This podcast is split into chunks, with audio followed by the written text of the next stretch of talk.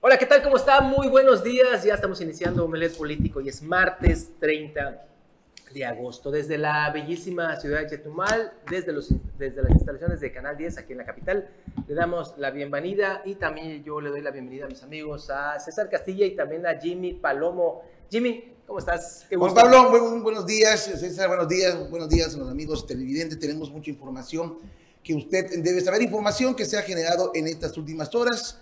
Eh, un taxista levantado, eh, elementos de la de la Dirección de Tránsito de Cancún le dan privilegio a colegios privados y no a escuelas eh, de gobierno para brindarle seguridad a los alumnos que acuden a sus clases. Tenemos también manifestaciones en la, en la donde los trabajadores se quejan de que no hay ni para comprar hojas blancas. Así es, y mi estimado César, ¿cómo estás? Buenos días. ¿Qué tal Juan Pablo? Buenos días, Jimmy, muy buenos días. Y por supuesto, muy buenos días a usted que ya está aquí con nosotros. Tenemos mucha información que compartirle durante los próximos 60 minutos. Y bueno, pues César, hace unos momentos, hace una, alrededor de dos horas, a las 7 de la mañana, un grupo de gente encapuchada y armada, bueno, pues se llevó a un taxista, como se conoce, lo levantaron el taxista iba en, compañía de sus hijos. Se dice, las personas que estuvieron ahí, de que eh, los, los, encapuchados, los, eh, esta gente armada le dijeron a los niños, a ustedes no les va a pasar nada, calladitos y se llevaron a su papá. ¿No, César? Así es, es un vehículo Versa, el, el, vehículo taxi es un eh, taxi marcado con el número 100 el conductor de esta unidad es el, señor Enoc Rodríguez López, así se conoce a esta persona que fue ultrajada hace unos momentos, efectivamente, así como comenta Jimmy Palomo, eh, fue eh, antes de las 7 de la mañana cuando se recibió el reporte al Servicio de Emergencias 911, lo hizo precisamente el menor, este, este hijo de este taxista, un jovencito de 12 años, de edad que, estaba siendo llevado a la escuela cuando en esos momentos eh, fue interceptada la unidad que era conducida por su padre. Al parecer, cuatro sujetos presuntamente armados lo bajaron a golpes del vehículo. Estos presuntos delincuentes le dijeron al, jovencito que, esté tranquilo, que no le iba a pasar nada, pero a su padre se lo llevaron pues por la fuerza. El joven pues entró en, pánico, en shock, pidió ayuda eh, de, de los vecinos del lugar una persona que pasaba por el sitio le prestó eh, pues ahí un teléfono celular, eso es lo que tenemos hasta el momento, es con el que hicieron el reporte al servicio de emergencias. Se activó el código rojo en la que las corporaciones, tanto Policía Quintana Roo, Policía Municipal, Guardia Nacional e incluso hasta el Ejército están colaborando en estos momentos en un operativo en toda la capital del estado en busca de una camioneta color blanco que es la que presuntamente pues se trasladaron estos, estos este, delincuentes. Hasta el momento eh, hemos estado monitoreando la información, todavía no han dado con el paradero de este, de este taxista, se desconocen los motivos por los cuales haya sido ultrajado, pero pues eh, la inseguridad aquí en la capital del estado cada día pues está pues al máximo, ¿no? Hace algunas semanas también dábamos cuenta de un levantón a una mujer que al día siguiente pues fue pues puesta en libertad, pero lo cierto es de que aquí en la capital del estado pues cada día ya son más frecuentes este tipo de, de actos de, delincuenciales y no vemos pues una estrategia de que dé un resultado positivo a la seguridad de la ciudadanía, la percepción ciudadana pues cada día es mayor de la inseguridad y pues las corporaciones pues hasta ahorita no vemos pues que hagan algo al respecto. Bueno, nos están preguntando en qué colonia fue, César. Esto fue a, casi a la entrada de esta colonia denominada Los Palomos, una colonia irregular que está casi hasta el, al final de la avenida Machuchac. Eh, eh, perdón, no la avenida Machuchac, es la avenida Chetumal casi al final de la avenida Chetumal, ahí este, está la entrada de esta colonia irregular denominada Los Palomos. De ahí eh, salía este, este vehículo, al parecer esta persona o esta familia ahí vive, estaban llevando, el, taxista estaba llevando a su hijo a la escuela cuando fue interceptado y pues privado de su libertad. Hasta el momento no ha habido una llamada para pedir rescate o algo, por eso no lo podemos denominar como un secuestro, pero sí una privación ilegal de la libertad. Y aquí volvemos a los temas de siempre. De verdad que, disculpe usted que seamos reiterativos en lo mismo y que pareciera que es eh, siempre la misma temática, pero y tantos millones que se gastan en la Secretaría de Seguridad Pública, más de mil millones de pesos en un año. En la Fiscalía de Justicia, casi los mil millones de pesos también de manera anual. Y resultados, pues veo que no, no hay.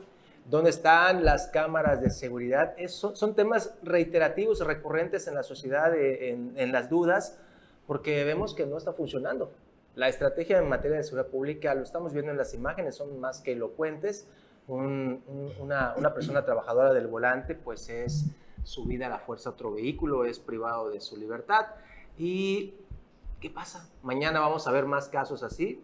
Lo hemos visto a lo largo de todo el año, caso tras caso, eh, no diariamente, pero sí me alerta mucho que de manera más consecutiva antes, hace algunos 10, 15 años, nos espantábamos de manera increíble, nos asombrábamos y alzábamos la voz. Hoy, no, nada de eso. Estamos apáticos, las autoridades mucho más.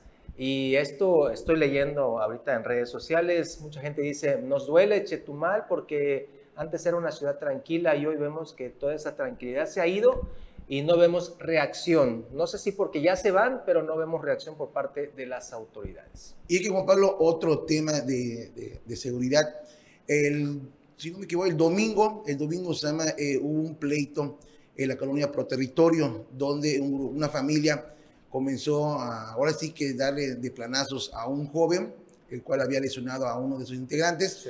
Los vecinos, eh, ahí vemos eh, a esta familia, agrediendo al joven que tienen sujetado. Al momento de que los vecinos vieron que lo iban a lesionar, se comenzaron a comunicar a la línea de emergencia 911. Tú marcas a la línea 911 y te ponen en espera como si tú quisieras hablar con un asesor de un banco, con el fondo musical del gobierno del estado de Quintana Roo. Luego de que si tienes la oportunidad que te contesten, te hacen una serie de preguntas. ¿Esto qué hace? Que la línea de emergencia 911 está diseñada para que los delincuentes lleven a cabo su delito y se retiren sin ningún problema, eh, Juan Pablo César, y nunca den con ellos. Por eso siempre la, la pregunta que hace la ciudadanía, ¿detuvieron a alguien? ¿Vieron a alguien? Pues la policía dice no, ¿por qué? Porque además que llega tarde y otra cosa, lo primero te preguntan, ¿está lesionado el joven? Y tú dices no, pero está golpeado. Bueno, pues no es algo de emergencia. Solicitas una ambulancia, lo mismo te pregunta, ¿está lesionado de gravedad? No, pues solo tiene un golpe o un rasguño. Bueno, pues no es nada de gravedad. Y no llegan y por eso los delincuentes o, las personas que llevan a cabo un delito lo hacen sin ningún problema y se retiran sin ningún problema porque le dan tiempo, le da tiempo a la línea de emergencia. Entonces, para tirarse del lugar. Te dilata, ¿no? me ha tocado reportar algunos hechos delictivos o, presuntamente delictivos y la gente de, estos números de emergencia te dicen, ¿y cómo va? ¿Y por dónde va? ¿Y ¿Cómo qué va color de ropa tiene? Y ya llega un momento en que te encabrita y le dices, sí. oiga, no va Y por eso mucha gente decide ya no denunciar. Sí. Ya no, ya no denunciar. ¿Por qué? Porque la persona que está denunciando se desespera porque estás viendo que esta persona está agrediendo o se está yendo sin ningún problema y la autoridad pues únicamente. Sabemos que es su trabajo, ¿no? Pero debería desde, ser menos preguntas y la reacción. En lo que te están entrevistando deben de mandar una, patrulla para que en lo que llegue pues ya tenga más datos eh, eh, más importantes para que la, autoridad pues logre detener a esta persona.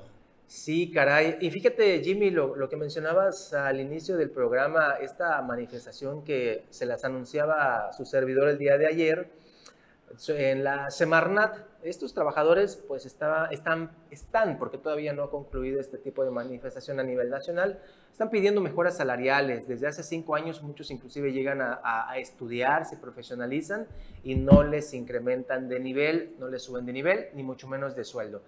Entonces están pidiendo ellos, además de esto, mejores instalaciones. Jim me lo decía hace un ratito, ¿no?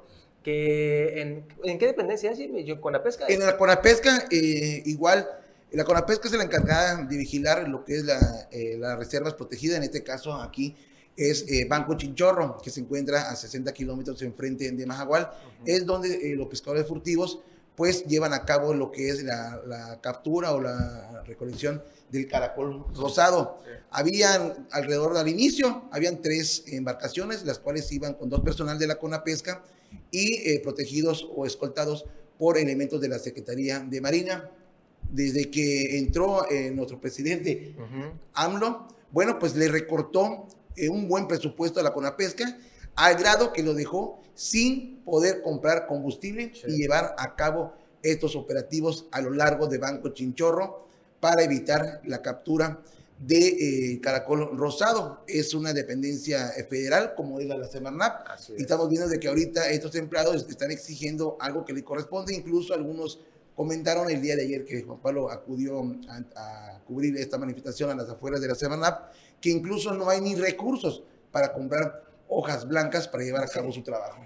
Y es que esto ya se suma a un paro que es eh, a nivel nacional, no solo es aquí en la Sí, porque como es una autoridad federal, es una autoridad federal, el, el, el gobierno federal le quitó un buen recurso. Según él dice que, eh, que dependencias que pues no requieren tantos recursos para poder eh, llevar a cabo su trabajo, pero en este caso, si realmente quieren cuidar lo que es la, el caracol rosado, al menos aquí en el sur del estado de Quintana Roo, pues deberían de proporcionarle eh, eh, un presupuesto para combustible y llevar a cabo estos operativos, aunque sabemos que es muy costoso estar vigilando Banco Chinchorro a lo, largo, porque la gasolina está muy cara, pero sí llevar a cabo operativos sorpresas de dos o a tres veces a la semana pero bueno, no hay recursos, las embarcaciones ahí están.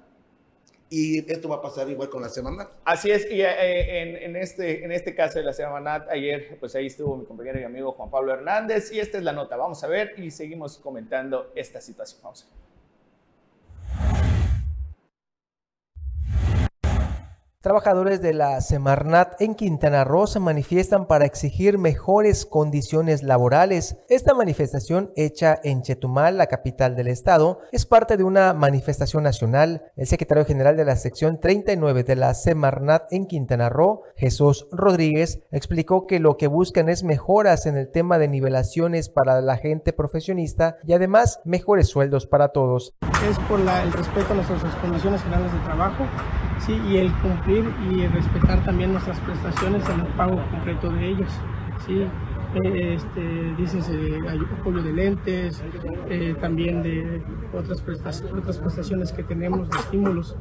Y también es la, la renivelación de los, de los compañeros que son profesionistas, que ya están titulados, que se les debe dar a nivel 8. ¿sí? En caso de la Semarnat ya tenemos este, de, la, de, la, última, de la primera solicitud, ya tres, más de tres años que no se hace una regeneración. Y en el caso de otros sectores, como sea el de, Conagua, ya tenemos más de ocho años que no se les ha regenerado.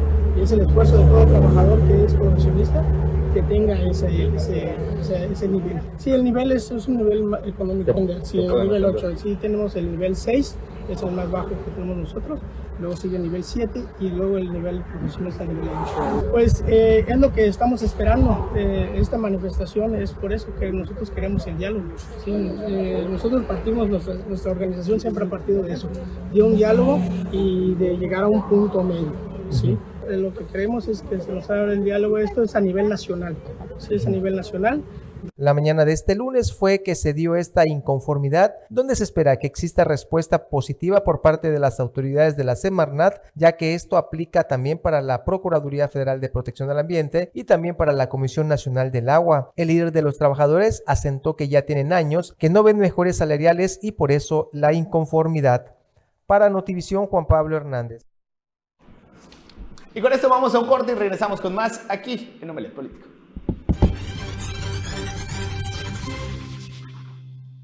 Ya estamos de regreso. Muchísimas gracias por continuar con nosotros. Ya se integra la mesa de acrílico el profe de la información, Anuar Moguel, a quien saludo con mucho gusto. Anuar, buenos Muy buenos días, Juan Pablo, Jimmy, César. Buenos días a todo el público de Omelet Político. Estabas viendo con nosotros, Jimmy, la información de esta manifestación de Semarnat y hacíamos esta comparativa eh, con Jimmy sobre eh, eh, al inicio de este gobierno federal, pues se le ha recortado muchas dependencias. Sin embargo, fíjate, estuve por allá por la zona norte y les traje estas imágenes de esta obra del tren Maya, evidentemente, que se canceló, acuérdese usted, entre Playa y Cancún, y eso ya tiene... No se canceló. Hay que ser este, precisos. Se, desvió, se cambió, se cambió la ruta. ¿Pero cuánto se invirtió aquí? ¿600 millones? Sí. Cuando dijo, cuando se dio cuenta el presidente de que le iba a salir muy caro colocar estos, estos puentes, dijo, bueno, pues vamos, si nos va a costar mucho dinero, vamos a desviarlo, pero para eso ya, estaba, ya estaban construidas, la, creo que se le llaman planchas, ¿no? De concreto, es correcto, que, que, eran alrededor de seis, pero al momento que la estaban construyendo era un ejército de gente, de material, y al final, como, como hacen los gatos cuando esconden su excremento, agarraron a las planchas, les comenzaron a tirar eh, tierra y quedando prácticamente dinero, tirado a la basura a lo que es la salida de Playa Se calcula unos 500 milloncitos. Más o menos. Nada más, en ese, eh, nada más en la salida de Playa del Carmen con estas planchas nada más, porque fue lo único que se inició. Pero por, qué la comparativa y las imágenes, por lo que decíamos de esta, con, lo que dice Jimmy también, de esta manifestación, no tienen ni aires acondicionados allá en la Semarnat, Profepa y la... Eh, Conapesca. La, la Conapesca, no tienen aires acondicionados, no tienen sillas, no tienen eh, ventilación. Han recortado personal. Increíblemente, y aquí se pierden, ¿cuánto? De 500 a ver, a, ver, es que esto es bien fácil de entender, ¿no? El, vamos a suponer, el pastel no alcanza para todo. Hay un pastel de billete que tiene el gobierno federal y que es un pastelote además. Sin embargo, pues Andrés Manuel López Obrador ha destinado la mayor parte del recurso para cosas que son su prioridad. Número uno, creo yo que antes que los megaproyectos son los programas sociales. ¿Cuánto crees que se gasta al año en la apoyo a los adultos mayores? Que qué bueno, este, es, es encomiable y es necesario, pero es una nota. A los jóvenes ninis que les llaman, que no estudian, que no trabajan y que les dan una beca, buena beca para supuestamente capacitarse.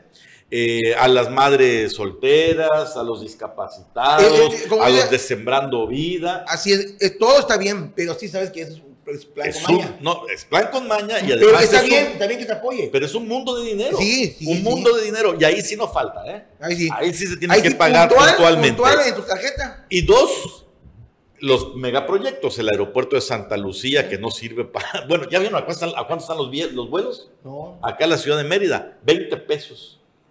De verdad, chequen, ahí se hizo viral el tema. 20 pesos el vuelo del aeropuerto AIFA a la ciudad de Mérida. Es más, ya salieron memes hasta diciendo, es más, vuele con nosotros y le damos mil varos, ¿no? Porque nadie quiere volar en ese aeropuerto, pero se destinó una cantidad de lana.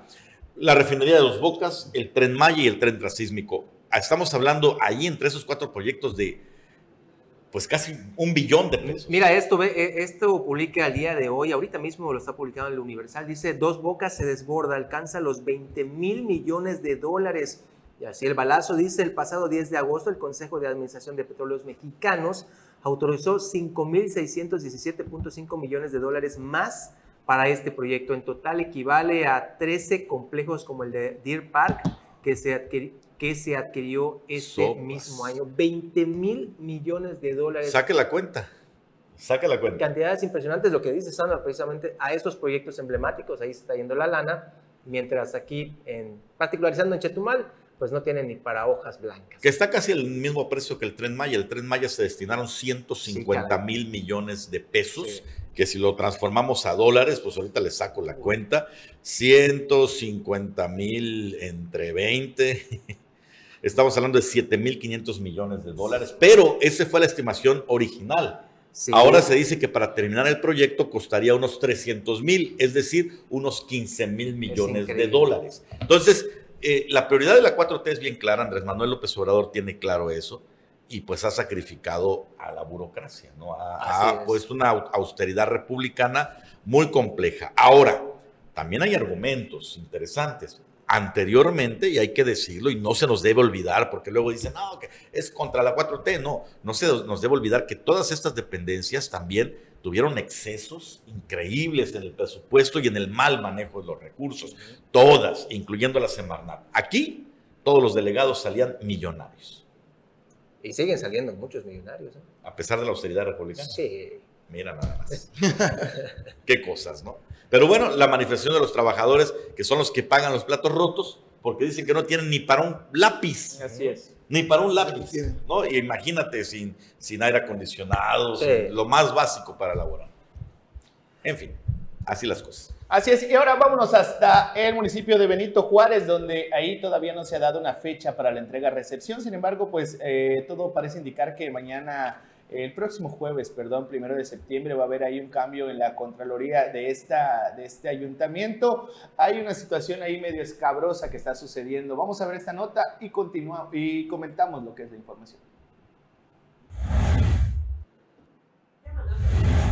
Aún no hay una fecha concreta para el proceso de entrega-recepción del Ayuntamiento de Benito Juárez, el cual encabezará ahora Ana Patricia Peralta, pero debe ser estas primeras semanas de septiembre cuando se defina, señaló la secretaria del Ayuntamiento, Flor Ruiz Cosío. La funcionaria dijo que ya hubo reunión entre los equipos que conforman el proceso de entrega-recepción, verificando los pendientes y programas del municipio, para lo cual se usa el mismo reglamento local. Eh, en estas semanas debe ser el cambio de gobierno, es decir, las primeras semanas de septiembre, eh, ya se va a hacer el cambio, ya se está preparando, ya estamos trabajando también con el equipo de transición de la licenciada Ana Patricia Peralta, quien asumirá las funciones de la presidencia municipal. ¿Todavía no hay una fecha concreta para cuándo se realice el cambio? Eh, no, estamos en espera de las agendas que se tienen que coordinar con los tres poderes. Recuerden que tienen que asistir ellos a la ceremonia. Hasta el momento, solo la Contralora Reina Arceo ha presentado su renuncia en el ayuntamiento para poder formar parte del equipo de transición de la gobernadora electa y se esperaría que el 1 de septiembre próximo se defina a la nueva funcionaria. Hasta este momento la única que ha renunciado es nuestra Contralora, la licenciada, la, este, nueva Reina Arceo, eh, quien conforme el equipo de transición fue la gobernadora electa y por ende presentó su renuncia la semana pasada y tenemos ahorita como encargada a la licenciada Virginia Pot en lo que tenemos nuestra sesión de cabildo que es el primero de septiembre para en su caso nombrar a la Contralora fuera esto sobre todo porque es muy importante la función de la sobre todo en el proceso de entrega-recepción. Dijo que hasta ahora nadie más ha renunciado y se está a la espera de si el gabinete se ratificará. También aprovechó comentar que está pendiente el grito de independencia y el informe de actividades, pero aún no se sabe quién encabezará ambos actos. Con imágenes de Manuel Sevilla, Luis Más, Notivisión. Pues ahí está eh, este, esta información y nos llegan mensajes respecto a este tema donde nos dicen que en la sesión de Cabildo de este jueves primero de septiembre se busca ya designar a quien llevará las riendas del órgano interno de control y trascendió que también la encargada del despacho Virginia Pot no cumple con el perfil y está analizando varias opciones para tomar este cargo ahí en el ayuntamiento de Benito Juárez.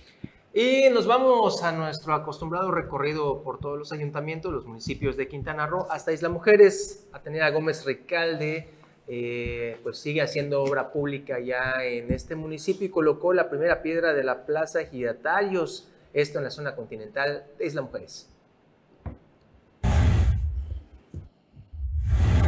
La presidenta municipal de Isla Mujeres, Atenea Gómez Recalde, acompañada de ejidatarios, vecinos, autoridades municipales y regidores, colocó la primera piedra de la plaza Ejidatarios, que se ubica en la zona continental del municipio, detonando de esta forma el desarrollo ordenado y planeado de Ciudad Mujeres. De esta forma, la alcaldesa refrendó su compromiso de dotar de obras públicas nuevas e impulsar un desarrollo ordenado, cuidando y conservando los recursos naturales y el medio ambiente de la zona continental en beneficio de sus habitantes. En ese sentido, el director de Obras Públicas del municipio, Marcos Velázquez Cabrera, dio a conocer que la Plaza Ejidatarios en su primera etapa contará con andadores, plaza cívica, alumbrado público y jardineras, entre otros, detallando que la primera etapa deberá estar terminada a finales de este año o al principio del siguiente.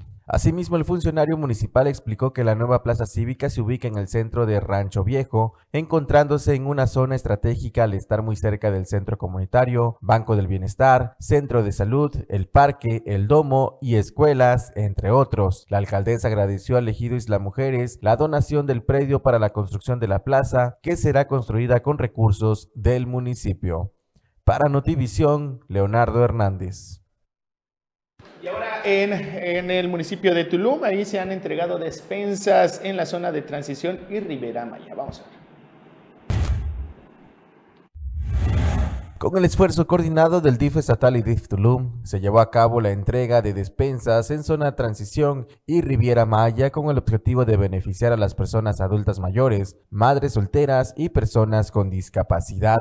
La presidenta honoraria del DIF Tulum, licenciada Ileana Canul de Sul, en compañía de la directora general Jessica Ramírez de la Rosa y la coordinadora de atención ciudadana Flor de Jazmín Chang, visitaron la comunidad de Manuel Antonio Ay, Francisco Umay, Macario Gómez, Antorcha, Acumal y Chemuyil, privilegiando a más de 200 familias. Con estas acciones se continúa con la encomienda del presidente municipal Marciano Tzulcamal de apoyar a los sectores más vulnerables y fortalecer los programas del municipio de Tulum, coadyuvando la economía familiar. Para Notivisión, Leonardo Hernández. Pues bueno, después de este recorrido informativo por los municipios, vámonos a un breve corte comercial. Regresamos, tenemos más información.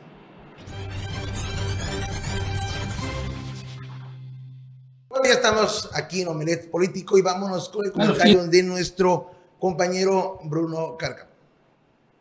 Amigos de Omelet Político, ¿qué tal Yucán Petén? ¿Qué tal Chetumal, Quintana Roo?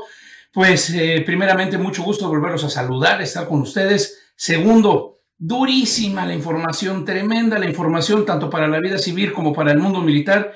Eh, las declaraciones que acaba de dar el día de ayer precisamente el subsecretario de la Comisión de Derechos Humanos, Población y Migración de la Secretaría de Gobernación, Alejandro Encinas, eh, alrededor de la implicación de militares ahora sí, directamente en la desaparición de al menos seis de los 43 estudiantes de Ayotzinapa. Y es que precisamente en la mañanera de ayer, Alejandro Encinas declaró que al menos estuvieron con vida durante cuatro días seis eh, estudiantes de Ayotzinapa y fueron precisamente por órdenes del coronel Rodríguez Pérez eh, ultrajados, fueron asesinados, palabras más, palabras menos, lo, que está declarando. Muy fuerte, primeramente, porque es eh, ni siquiera en el caso de Tlataya, una entidad oficial había lanzado una acusación, en este caso la Secretaría de Gobernación, en contra de las Fuerzas Armadas. No nada más por desaparición, sino por el asesinato, el presunto homicidio de seis civiles, de seis estudiantes. Esto abre muchísimas eh, eh, aristas, muchísimas esquinas para el análisis y para la investigación. Pero primeramente hay que ver hacia el interior del ejército. ¿Dónde va a colocar esto el ejército frente al 15 de septiembre? A escasas eh, dos semanas, tres semanas de celebrarse precisamente el aniversario de la independencia, de conmemorar un día tan importante para los mexicanos y las Fuerzas Armadas, viene este pues tenemos que decir así, este izquierdazo, este knockout por la izquierda en contra de las Fuerzas Armadas, en contra de uno de los integrantes de las Fuerzas Armadas. Y pareciera que esta, eh, em, que Encinas, no esta administración, sino Encinas, porque esta administración se ha debatido entre, si recordamos en campaña, los anuncios del el presidente López Obrador, en, en, en, ese entonces otro candidato que decía precisamente que habría que desaparecer el ejército y ahora todas las obras, todo lo que se ha hecho con el apoyo de las Fuerzas Armadas, con el apoyo en específico, eh, sobre todo resaltado el apoyo del ejército para la cuarta transformación, esto que viene dentro de la Secretaría de Gobernación, el órgano político más importante de la Administración Federal, pues no se entiende cuál es el mensaje. Eh, eh, como tal, sí se ubica muy bien que hay un grupo antimilitar o al menos que no está de acuerdo con la presencia del ejército y las Fuerzas Armadas dentro de la administración. Esto viene de ahí. Más grave ahí, y empecemos a abrir, puntos, más grave ahí es el pensar que el ejército de Peña Nieto, el ejército de la administración pasada, es distinto al ejército de esta administración y distinto del de la próxima. No, el ejército mexicano es uno solo, sin importar el presidente, sin importar quién está a la cabeza del el Ejecutivo Federal, el ejército es el mismo. Así que si empezamos a decir que son asesinos los militares del ejército de Peña Nieto, eso se está diciendo a los militares de hoy. Y se lo estamos diciendo a los militares de mañana. Ahí tendremos que ir contento y con cuidado. Tres hipótesis muy graves ahí. La primera, cadena de mando. Esto es muy difícil para eh, eh, acabar de comprender en el mundo civil, pero la cadena de mando no se mueve nada en el ejército sin que haya notificación y, sin que haya órdenes superiores. Tan es así que a través de los comunicados y la información es que eh, precisamente este nuevo análisis, este nuevo estudio que se ha presentado desde la semana pasada, ha dado con la presencia de estos seis estudiantes durante cuatro días y la presunta responsabilidad de una orden de dar homicidio. Pero ahí está el tema. Esta orden por el entonces coronel no pudo darse nada más en automático y por él solito. Eso no existe en el ejército. Segundo punto ahí a analizar. estaba el coronel a servicio del narcotráfico de los grupos de la delincuencia organizada, presuntamente, que todavía no sabemos, y fue de su bronco pecho el decir esto.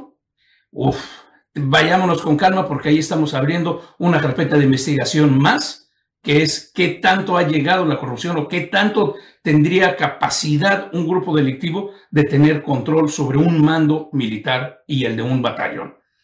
Eh, para continuar un poco ahí con lo de la cadena de mando, los batallones tienen que informar a la zona, que tiene que informar a la región, que tiene que informar al secretario de la Defensa, a la Secretaría de la Defensa Nacional. En ese, esa es la cadena de mando. Si encontramos que una pieza está ahí coludida con el crimen organizado, es una caja de Pandora que no se frena. No se puede decir, es que era nada más aquí, los otros no sabían.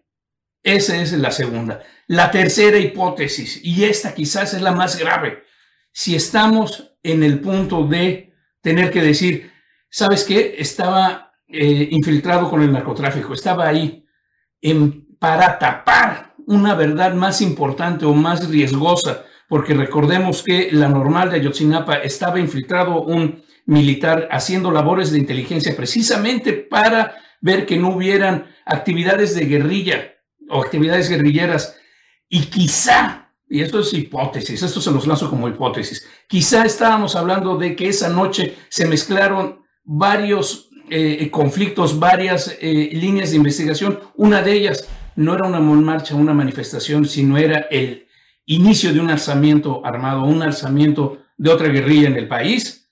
Y para eso lo estamos tapando con el tema de la verdad histórica problemático. Sea como sea, el ejército y la tropa los que trabajan, los que están abajo, van a estar muy dolidos, muy indignados frente a esta administración que ahora los acusa de frente y les da órdenes, eso sí, para construir y hacer todo lo demás que no pueden las otras áreas de la administración y no está saliendo a defenderlos. ¿Qué va a pasar hacia adelante? ¿Cómo vamos a estar el 15 de septiembre? ¿Qué va a pasar ante la opinión pública frente a nuestras Fuerzas Armadas? Muy duro, muy difícil. Y esto como la caja de Pandora, le sacaron, o como el queso Oaxaca que le sacaron una hebrita, no se va a detener, va a estar muy duro. Nos seguimos viendo aquí en Omelet Político. Gracias. El comentario de Bruno Cárcamo, le mandamos un saludo. Muy interesante. en lo que regresa aquí a reintegrarse a la mesa de acrílico. Oigan, estamos hablando hace ratito de, por si usted no creía, lo de las tarifas del AIFA. Ah, del aparte, del Aeropuerto Internacional Felipe Ángeles eh, a la ciudad de Mérida. Mire, este fue el tuit que se hizo viral. Lo confirmamos, ¿eh? no crea que es un, un tuit falso. A ver si lo ponemos producción, por favor. Eh, este lo publicó Chumel Torres, este conservador acérrimo, que, que no pierde oportunidad para criticar al gobierno de Andrés Manuel López Obrador, pero es parte del meme. Vea la segunda opción, que es el vuelo que va de la Ciudad de México a Mérida sin escalas, pero partiendo del AIFA. El peso, el precio, 20 pesos, precio normal. Y eh, tarifas, si eres miembro del club de esta aerolínea, 14 pesos. Y lo único que te cobran es el impuesto aeroportuario. El TUA, ¿no? El TUA que asciende, y aquí lo tengo, porque a 285 pesos. Así que 300 pesos. 300 pesos. ¿Cuánto te cuesta el autobús de Mérida a la Ciudad de México? De Mérida. Como, como 1.500 pesos en el AIFA te regalan el vuelo. Hoy ya no está 20 pesos, lamentablemente, pero por ejemplo estuve haciendo ahorita un chequeo, y aquí lo pueden confirmar nuestros compañeros, eh, de la Ciudad de México a la Ciudad de Mérida, están a 213 pesos. 213 pesos más el TUA, 480 pesos. Otra cosa, este, este tuit también de la cuenta oficial del Aeropuerto Internacional Felipe Ángeles se hizo muy viral por algo Destinos vía Destinos terrestre. vía terrestre desde la terminal de autobuses del AIFA. Ya tiene autobuses para que vayas a Acapulco, a Tlacomulco, Ciudad de México. Y esto sería una buena noticia. Si no es que la gente se hubiera burlado del aeropuerto diciendo que parece una central avionera, pues ahora también es central camionera. Eh, entonces, las, bueno, a todos esos destinos tienen ah, autobuses saliendo del AIFA y regresando al AIFA. La idea que tienen los del aeropuerto pues es generar conexiones porque la gente no está utilizándolo por lo lejos que está. El taxi te cuesta mil pesos de la Ciudad de México hasta el AIFA, ¿sí? ¿Cuánto tiempo está? Como a tres horas.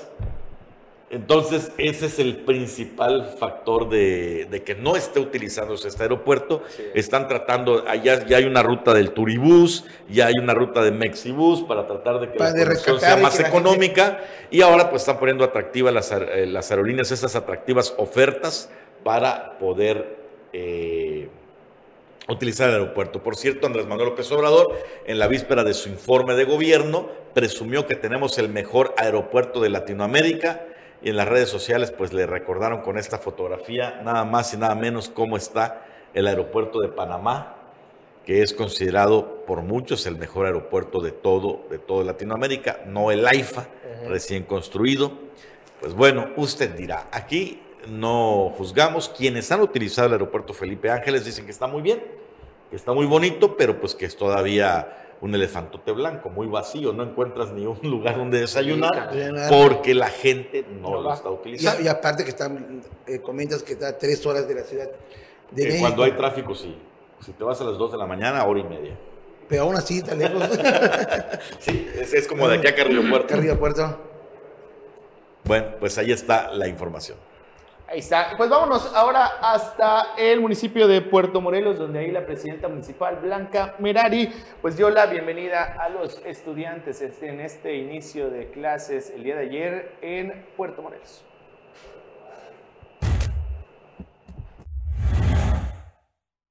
La alcaldesa de Puerto Morelos, Blanca Merari Chiu Muñoz, encabezó la ceremonia cívica por el inicio del ciclo escolar 2022-2023 que tuvo lugar en la secundaria Maro Molina Pasquel del fraccionamiento Villas El Playa, marco en el que pidió a cada uno de los estudiantes poner mayor de los esfuerzos en cada clase, en cada tarea y en cada nueva responsabilidad. Es para mí motivo de orgullo estar en este inicio de ciclo, ciclo escolar 2022-2023. Cientos de alumnos de nivel básico regresan a las aulas con los más diversos sueños, anhelos y metas por cumplir. Les deseo a todos el mayor de los éxitos. Ingresar a un aula les abre un mundo, un mundo de oportunidades de hacer realidad la forma en cómo se ven a futuro, como médicos, abogados, arquitectos, comerciantes, emprendedores, a lo mejor y por qué no un futuro regidor, un futuro secretario, un futuro funcionario, un futuro presidente o presidenta municipal, para todo lo que deseen, requieran del conocimiento que adquieren año con año. Acompañada por el secretario municipal de Desarrollo Humano, Marco Antonio Ventacur Canul, y el director general de Educación, Mario Humberto Alvarado Villarreal, resaltó que para alcanzar una meta es indispensable trazar objetivos y tener un plan de vida que ayude a concentrarse en los logros y no a desviarse de la ruta. Por su parte, Genaro Gómez Salazar, en representación de la Subsecretaría de Educación de la Zona Norte, dijo que todos los planteles educativos de nivel básico de Puerto Morelos están registrados en el programa La Escuela es Nuestra, con el objetivo de disminuir carencias y necesidades garantizando el derecho a la educación previsto en la Constitución Política de los Estados Unidos Mexicanos. Asimismo, anunció que la primaria Adolfo López Mateos fue elegida para poner en marcha el piloto del Plan y Programa de Estudios 2022 del Gobierno Federal. También destacó que Blanca Mary Chu es una presidenta municipal comprometida con la educación. En su mensaje, el director general de Educación, Mario Humberto Alvarado, informó que Puerto Morelos cuenta con una matrícula de 5.437 estudiantes de nivel básico, 690 de preescolar, 3.198 de primaria y 1.549 de secundaria, en 23 escuelas, dos de ellas del Consejo Nacional de Fomento Educativo, CONAFE. Para Notivisión, Víctor Salazar. Bueno, y con esto vamos a un corte y regresamos con más aquí en Vamos a enlazarnos con eh, la diputada local electa Maribel Villegas después del corte. No se pierda esta interesante entrevista.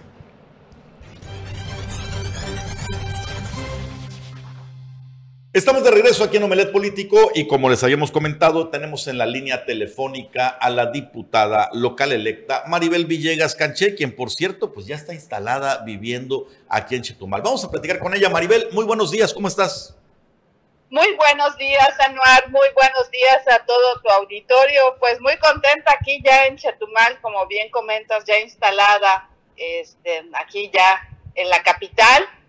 Y pues bueno, ya esperando prácticamente unos días eh, para que ya tome protesta la decimoséptima legislatura el próximo 3 de septiembre, el próximo sábado. Y pues ya está eh, prácticamente a punto y pues eh, que se dé a conocer de manera oficial el tema de la coordinación de Morena, ¿no? Entonces... E, esa es la gran pregunta que tenemos todos. Nos acompaña aquí en la mesa de acrílico Juan Pablo Hernández, César Castilla, Jimmy Palomo. Eh, y bueno, creo que toda la gente está a la expectativa, sobre todo porque dentro de tu partido han declarado la, la nueva líder, la nueva dirigente Joana Acosta, de que aún no hay un coordinador o coordinadora de bancada. Eh, ¿Cuándo vamos a saber quién es? Eh, ¿Serás tú la coordinadora de bancada de Morena como se ha especulado y señalado? Pues mira, eh, tú sabes que desde hace algunos días eh, manifesté mi, mi, mi, interés de aspirar a ser la coordinadora, alzando la mano, diciendo que tengo pues la capacidad, la experiencia, como todos ustedes saben, es mi tercera vez que llego al Congreso del Estado, tengo una experiencia legislativa como funcionaria, como política, y creo que hoy, eh, más que nunca, el Estado vive eh, pues una transición en la cual pues hay una gran expectativa hacia el gobierno que encabeza eh, que encabezará Mara, nuestra gobernadora, a partir del 25 de septiembre, y también un Congreso que esté a la altura de las circunstancias de lo que levanta el pueblo quintanarruense. La gente votó por un cambio verdadero y eso es lo que quiere ver en sus, en sus diputados, en sus, eh, eh, en su, pues los funcionarios, tanto de, del, del gobierno del Estado, como por, también por parte del Congreso y, en general yo creo que de los de los poderes que, que, pues hay una renovación, renovación de los tres poderes del Estado tanto judicial como ejecutivo y legislativo y en ese sentido pues eh, hemos estado trabajando ya en una agenda hemos estado trabajando en una capacitación que tuvimos ahí eh, la visita del Garita, quien es el doctor en Derecho, que tiene 35 años de experiencia en el Senado de la República. Creo yo que tenemos que estar a la altura de las circunstancias, capacitándose, eh, preparándose. Uno nunca deja de aprender, si bien es cierto, tu servidora tiene ya una trayectoria, pero siempre en política se aprende y capacitándonos y preparándonos para estar a la altura de las circunstancias. Yo he platicado con cada uno de los diputados de mi bancada, los, los 10 eh, diputados que conformamos la bancada de Morena, y les he externado esta legítima aspiración. Eh, y bueno, la verdad es que pues muy agradecida, tengo eh, bastantes avances. Sin embargo, pues eh, todavía no se hace pues oficial. Tenemos la ley marca, la ley orgánica del Congreso marca que tenemos hasta el 2 de septiembre como fecha límite que los se conformen los grupos parlamentarios de cada partido y eh, se estará presentando ya el documento que me, que, me acredite en este caso, si tengo eh, eh, oficialmente ya el consenso como coordinadora del grupo parlamentario de Morena. Entonces el viernes 2 de septiembre tendremos ya una idea de, bueno, más bien sabremos de manera oficial quién será. Maribel, recordando estos procesos de Morena, que es en sus estatutos establece justamente que tiene que elegirse eh, la coordinadora o el coordinador en su caso por consenso de los diputados. En la ocasión pasada, en la decimosexta legislatura, eh, pues se llevaron a todos los diputados a la Ciudad de México y los encerraron y de ahí hasta que salió humo blanco. En esta ocasión será así, será aquí a nivel local, ya hay una jefa política evidentemente de, del partido eh, en la figura de Mara Lezama, o cómo se determinará la, la selección y la oficialización de quién dirigirá la bancada. Será aquí a nivel local, como bien dices, este, si bien es cierto se tenía eh, o se tiene la mayoría de Morena, pero son circunstancias políticas diferentes. Finalmente, pues teníamos un, gobierno del Estado emanado de Acción Nacional y hoy hay una jefa política en el Estado que es efectivamente la gobernadora Mara Lezama y eh, es un tema que también quiero comentarte con toda sensatez lo he platicado yo con ella desde pues prácticamente desde la campaña, ¿no? Entonces es un tema ya muy eh, platicado, muy avanzado, pero pues ahora sí que, pues faltan unos días, no nos, no nos desesperemos. Este, yo sé que hay así como que la expectativa en, en los medios y en general, pero ya falta poco, ya falta poquitos días.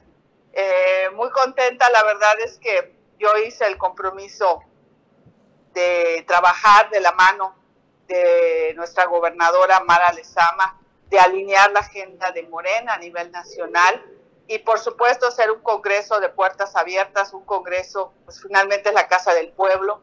Eh, tristemente, lo que ya no queremos los quintanarruenses cada vez que vamos al congreso es ver lleno de vallas eh, que no permiten pues a un ciudadano en general acceder al Congreso y eso es lo que tenemos que erradicar. Por eso votó la gente por un cambio verdadero y a eso es lo que nosotros le apostamos. Eh, eh, hay una, sí, hay, hay, hay diferencias políticas, podríamos decir, en el contexto de la legislatura que va de salida que la que va de, de entrada, ¿no? Entonces estaremos a la altura de las circunstancias eh, trabajando de, la mano con una agenda de Morena, una agenda de, que pues obviamente también tiene la gobernadora en eh, su plan de gobierno que estaremos acompañándola eh, los diputados de Morena y por supuesto de la coalición Juntos Haremos Historia. Maribel, ¿cómo estás? Te, saluda Juan Pablo Hernández. Oye, diputada, a todo esto, ¿a quién le va a corresponder el primer año? ¿A Morena o al Partido Verde? Pues bueno, eh, creo que es un tema, no es de que decida yo, que decida o la opinión de algún personaje o lo que sea. Creo que hay que irnos a la ley, la ley es muy clara. La ley establece en esta reforma que quiero decirte que yo he cuestionado mucho, que es la, la famosa ley Arcila, que eh, se modificó la ley orgánica a la llegada del gobernador Carlos Joaquín y es que esta ley pues em, se, ha, criticado mucho, ¿no? Porque eh, ha permitido también mucho conflicto interno y que no hay una gobernabilidad. Sin embargo, pues es la ley que actualmente está vigente y tenemos que apegarnos a la norma, ¿no? Entonces, en ese sentido, la ley hoy dice que eh, el grupo mayoritario decide qué año va a encabezar y eh, los siguientes años pues será una decisión de la Junta de Coordinación Política. Eh, obviamente este, pues vamos en una coalición con el, el, Partido del Trabajo y el Partido Verde y pues en ese sentido pues será una decisión, un acuerdo de la Junta porque no solo es las decisiones de la Junta de Coordinación Política, también recordemos que esta legislatura es solo de dos años y que tendremos que definir también la mesa directiva, ¿no? Entonces también eh, la reforma a la ley orgánica estará en la agenda de Morena. Por supuesto, fíjate que con la visita del maestro, del doctor Garita, la verdad es que nos hizo muchísimas observaciones respecto a nuestra ley orgánica, que este, creemos que, todos los diputados que estuvimos en esa, en esa capacitación creemos que, que debemos de modificar porque esa ley que deja este, pues el PAN, eh, Eduardo Arcila, pues tiene muchos vicios, tiene muchos eh, temas que, que, hay que eh, componer y que alinearla pues a nivel a lo que marca la norma federal que es independientemente del partido político que esté en el poder, pues ser una norma institucional, ¿no? El Congreso del Estado, eh, el poder, pues tenemos que cuidarlo y no estar eh, supeditado a los caprichos de un personaje este, o un partido político, ¿no? Creo que tenemos que ser en ese sentido institucionales y creo que tenemos que entrarle a revisar no solo la ley del poder legislativo, muchas normativas que hay, este, habrá que modificar, tenemos que meterle al acelerador porque solo tenemos dos años y estamos este, con toda eh, la disposición y, la capacidad y la preparación para, para sacar adelante el Estado en las condiciones que nos los están entregando, ¿no? Eh, tanto de manera legislativa como desde el Ejecutivo. Súper recortado el tiempo, igual que aquí en Omelet Político, que ya nos está diciendo la producción, que se nos agotó el programa. Maribel, eh, muchas gracias por eh, recibir la llamada, por esta entrevista. Micrófonos abiertos, te invitamos en cualquier momento que puedas venir aquí a Omelet Político para dar cualquier información. Cualquier, cualquier día que me inviten, yo encantada, estoy ahí en el foro de manera presencial, ya estoy aquí de planta en Chetumal. Además que ibas aquí ya va a ser seguido. Así es. un enorme este, saludo, Maribel. Te mandamos un abrazo. Gracias. Muchas gracias. Buen día. Maribel Villegas, ya lo escuchó usted aquí en Omelet Político y pues nos están apresurando, así que adiós. Hasta mañana, de la mañana a las 9 de la mañana.